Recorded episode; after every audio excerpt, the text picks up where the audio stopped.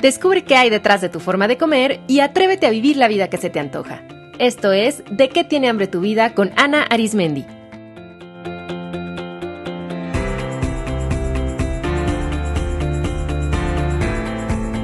Este es el episodio número 94, Palabras pesadas.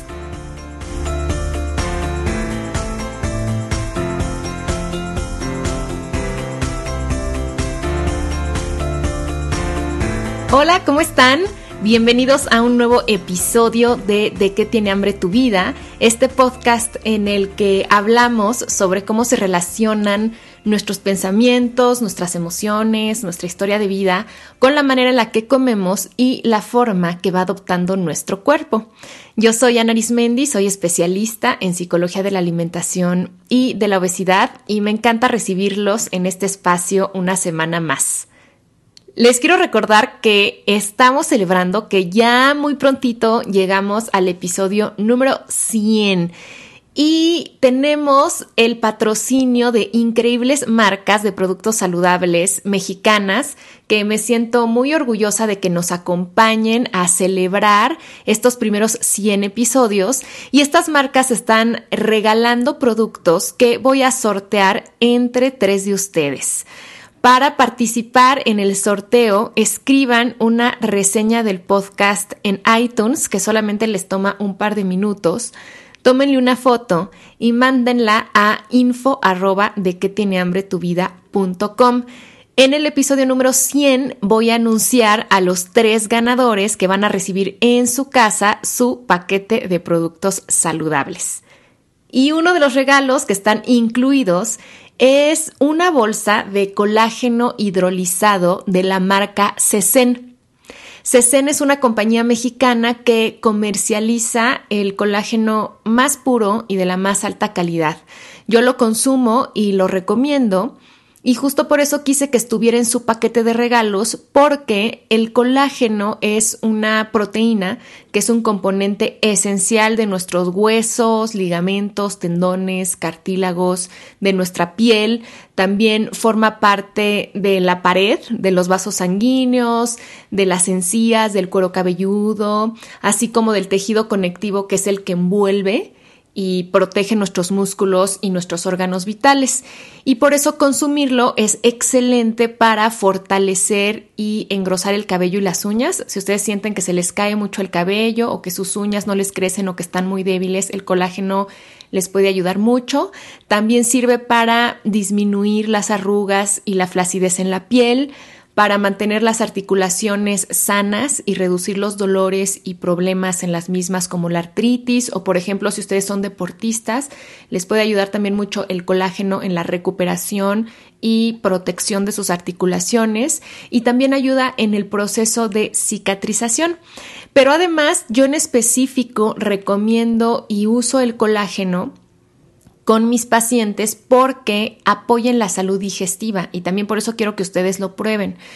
Y lo que pasa es que el colágeno contiene el aminoácido glicina, que protege la barrera mucosa del intestino, favorece la función de los enterocitos y también mejora la absorción de la fructosa y es un prebiótico. Sea, los prebióticos, acuérdense que son el alimento de las bacterias dentro de nuestro intestino, así es que puede fortalecer las colonias de bacterias saludables. Y todo esto es importante porque, como ya les he platicado aquí en otros episodios del podcast, cuando la pared de nuestro intestino está lastimada y cuando nuestra microbiota no está balanceada, eso se convierte en un factor importante para desarrollar intolerancias alimenticias para desencadenar antojos. Esto también puede favorecer la ganancia de peso e impactar a nivel psicológico. Ya sabemos que un intestino permeable está relacionado con la ansiedad, con el bajo control de impulsos, con la depresión, con el autismo, así que consumir colágeno también les puede ayudar mucho a tener una mejor digestión y por lo tanto apoyar su salud psicológica y también su salud física, eh, su peso, a disminuir antojos y a mejorar su salud digestiva en general. Yo los invito a visitar cesencompany.com para conocer más sobre el colágeno, ordenar el suyo y pueden comprar directamente ahí en su página web o encontrar sus distribuidores. Muy bien, pues hoy les quiero hablar de las palabras pesadas. Ya les he platicado con anterioridad que las palabras no solo son signos escritos o sonidos que emitimos, sino que con nuestro lenguaje interpretamos, estructuramos nuestro mundo y además generamos una relación con la realidad y con nosotros mismos. Todas las palabras tienen un efecto, el de construir o el de destruir realidades, el de abrir o cerrar posibilidades, el de crear o deshacer vínculos, el de generar emociones agradables o desagradables y también tienen el efecto de definir identidades. Por eso es muy importante que seamos cuidadosos con lo que decimos y elegir conscientemente nuestras palabras para que nos ayuden a sentirnos como nos queremos sentir, que nos impulsen a hacer lo que queremos hacer, que nos enfoquen a lograr lo que deseamos y que nos ayuden a generar un autoconcepto funcional. Entonces, ¿a qué me refiero con esto de las palabras pesadas? Las palabras pesadas son aquellas que se escuchan y se sienten así como lápidas en el lomo, o sea que al decirlas causan pesadez, que se sienten como una carga que nos impide movernos con libertad, que pesan porque se sienten como una declaración inapelable, incambiable o irrevocable. Y yo he observado que utilizar las palabras pesadas es uno de los obstáculos para relacionarnos mejor con la comida, con el cuerpo, con el ejercicio y que muchas personas que tienen retos con estos temas verbalizan muchas de estas palabras pesadas y se convierten justo en estas barreras que les impiden ver alternativas o abrir posibilidades. Así es que les voy a compartir algunas de las palabras pesadas que escucho más frecuentemente entre mis alumnas y mis pacientes y cuáles serían alternativas mucho más funcionales del lenguaje. Vayan observando con cuáles se identifican. Las primeras palabras pesadas son las que se usan para definir su identidad de una forma disfuncional. Por ejemplo, la más común es decir, soy gorda.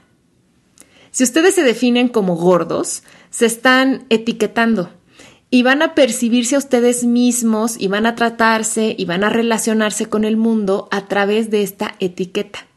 Fíjense cómo se siente muy diferente decir soy gorda a estoy gorda. Si yo digo soy gorda, suena como algo más contundente y parece que no tiene remedio, o sea, que yo ya soy así. Y como les decía al principio, esta declaración se siente como una lápida incambiable, ¿no?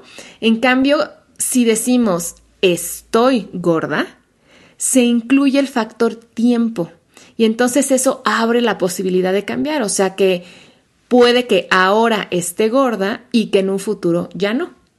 Entonces, los invito a observar qué otras palabras utilizan para autodefinirse, con qué completan la frase yo soy. Por ejemplo, dicen que son flojos, que son ansiosos, que son depresivos, que son débiles. Piensen si definirse así los ayuda a sentirse bien con ustedes mismos y si les ayuda a lograr lo que quieren, porque fíjense qué gran paradoja. Justamente las personas quieren cambiar su peso, pero todo el tiempo se están definiendo como justamente lo que no desean. O quieren hacer ejercicio, pero todo el tiempo se están repitiendo es que soy flojo, es que soy muy flojo, es que siempre he sido flojo. O quieren aprender a manejar su ansiedad, pero todo el tiempo dicen es que yo soy muy ansiosa, soy una persona ansiosa, siempre he sido ansiosa. Si ustedes quieren descubrir qué piensan de ustedes mismos, escuchen su lenguaje. Fíjense qué interesante. Lo que yo digo de mí habla de lo que pienso de mí. Y dependiendo de lo que piense de mí, será lo que pueda o no pueda hacer. Entonces, la forma de cambiar esta declaración pesada sería diciendo estoy gorda o tengo sobrepeso en vez de soy gorda. Y por supuesto, encontrando palabras más poderosas para definir quiénes son, que sean palabras que les ayuden a tener un autoconcepto funcional que les permita expandir su campo de acción y lograr sus metas. Un buen ejercicio sería que completaran la frase yo soy con palabras que los hagan sentir con energía, fabulosos y que los acerquen a sus metas. Y repetirse esas frases varias veces. Por ejemplo, yo elijo pensar que soy creativa, que soy amorosa y que soy saludable porque eso me ayuda a cuidar mi cuerpo, a enfrentar mis retos y a tratarme a mí y a los demás con amabilidad y con respeto, que es como yo quiero vivir. Recuerden que nosotros tenemos el poder de decidir quién, quiénes somos, o sea, y eso en todo momento. No nacimos con el autoconcepto de soy gorda o soy flojo. Eso es algo que hemos ido forjando por lo que hemos escuchado que otros opinan de nosotros y por tomar esa opinión, como una certeza y después porque nosotros nos lo estamos repitiendo todo el tiempo. Así es que si quieres cambiar tu autoconcepto, elige uno que te ayude y repítetelo hasta que te lo creas y hasta que esa se convierta en tu autodefinición. Otras palabras pesadas que escucho muy a menudo relacionadas con este tema son luchar, batallar o pelear, que son Tres palabras que se usan mucho en relación al peso y a la comida. Batallo para que mis hijos coman. Toda mi vida he luchado contra el peso. Estoy peleada con la báscula. Simplemente, al decirlas, fíjense cómo los hacen sentir. Estas palabras son tan pesadas y tan comunes que les dediqué todo un episodio, que es el 49, que se llama Deja de luchar. Así es que les sugiero escucharlo para aprender más sobre cómo nos pesan y cómo nos obstaculizan estas tres palabras y qué podemos hacer para cambiarlas. Y otra palabra muy pesada es cuando se dice que cargas con algo. Por ejemplo, decir, tengo cargo de conciencia, estoy cargando con esa culpa, cargo con esa responsabilidad, ese proyecto es una carga. Entonces, cuando decimos que cargamos con algo, estamos diciendo como que esa situación o esa persona o esa cosa como que no nos gusta, como que quisiéramos no hacerlo o no sentirlo, pero pues de todas formas lo hacemos. Entonces genera una gran incongruencia interna y además nos pone en la posición de víctima, porque a ver, o sea, cargar ayuda a resolver. Cuando cargan se sienten poderosos, libres, con energía, pues no, Solo es estar diciendo una y otra vez que eso pesa y es generar gratis estrés, preocupación y rechazo con todos los pensamientos. Además, acuérdense que nuestro inconsciente no distingue entre lo que es real y lo que es simbólico. Así que cuando está recibiendo el mensaje de que está cargando algo, pues muy probablemente lo va a expresar a nivel corporal, sintiendo, por ejemplo, cansancio, como si de verdad llevara una carga en los hombros o dolores en la espalda, como si llevara esa carga a cuestas o haciendo el cuerpo más grande para poder acomodar todo eso que le estamos diciendo que estamos cargando. Observen qué tanto utilizan la palabra cargar y los invito a cambiarla por palabras más funcionales como tomo responsabilidad o me hago cargo, porque esas son palabras que nos conducen a la acción y a resolver. Por ejemplo, en vez de decir ese proyecto es una carga, vean qué diferente suena, me hago cargo de ese proyecto. O en vez de decir estoy cargando una deuda, tomo responsabilidad de mi deuda. Cuando tomamos responsabilidad y cuando nos hacemos cargo, quiere decir que en plena conciencia asumimos la responsabilidad y llevamos a cabo acciones. De acuerdo a eso, yo me hago cargo quiere decir que yo tengo el poder, que no soy víctima, y desde ese poder lo resuelvo, actúo e implemento. Otra palabra pesada que es muy similar es decir literalmente que algo te pesa. Me pesa mucho tal cosa. Es un peso enorme. Y es el mismo caso que cuando declaramos que algo es una carga. Así que también en vez de que algo te pese, mejor acéptalo, asúmelo y toma acción. Decide qué quieres hacer con esa carga. Cuando estamos diciendo que algo nos pesa o que algo es una carga, es como si nos dieran una piedra y lo único que hiciéramos es tomarla en nuestros brazos y empezarnos a quejar de esa carga. si tanto te pesa y si no te gusta, suéltala o ve qué haces con ella, ¿no? Pero no te quedes ahí parado cargándola. Así que como ven, todas estas palabras que parecen inocentes y que parecen sutiles, realmente cambian nuestra experiencia y pueden estarla, estarle mandando órdenes y mensajes a nuestro inconsciente que hagan que no veamos otras alternativas, que generemos emociones que no nos ayudan a lograr nuestras metas, que estemos enfocados en el problema en vez de la solución y que además nuestro cuerpo empiece a somatizar o a expresar vía el cuerpo todos estos mandatos. Entonces, después de escuchar esto, ¿qué tan pesado descubren que es su lenguaje? ¿Estarán poniendo peso extra en su vida con las palabras? Aprender a utilizar el lenguaje es una habilidad que cualquiera puede adquirir. Solo es cuestión de que se decidan a ponerlo en práctica. Van a ver que cada vez van a ser más conscientes de cómo hablan y por lo tanto van a ser más cuidadosos con el uso de las palabras que eligen. Definitivamente la calidad de nuestro lenguaje se va a ver reflejado en la calidad de nuestra vida. Cierro este programa con una cita de don Miguel Ruiz, quien en su libro clásico de los cuatro acuerdos dice que el primer acuerdo para la verdadera transformación personal es justamente ser impecable con las palabras, o sea, asertivo con ellas y utilizarlas solo para nuestro beneficio. Y entonces él dice una frase que a mí me marcó y que viene mucho al caso con este tema que dice así, cito textual, la cantidad de amor que sientes por ti es directamente proporcional a la calidad e integridad de tus palabras. Que tengan una excelente semana, les dejo un abrazo cariñoso y nos escuchamos en el próximo episodio.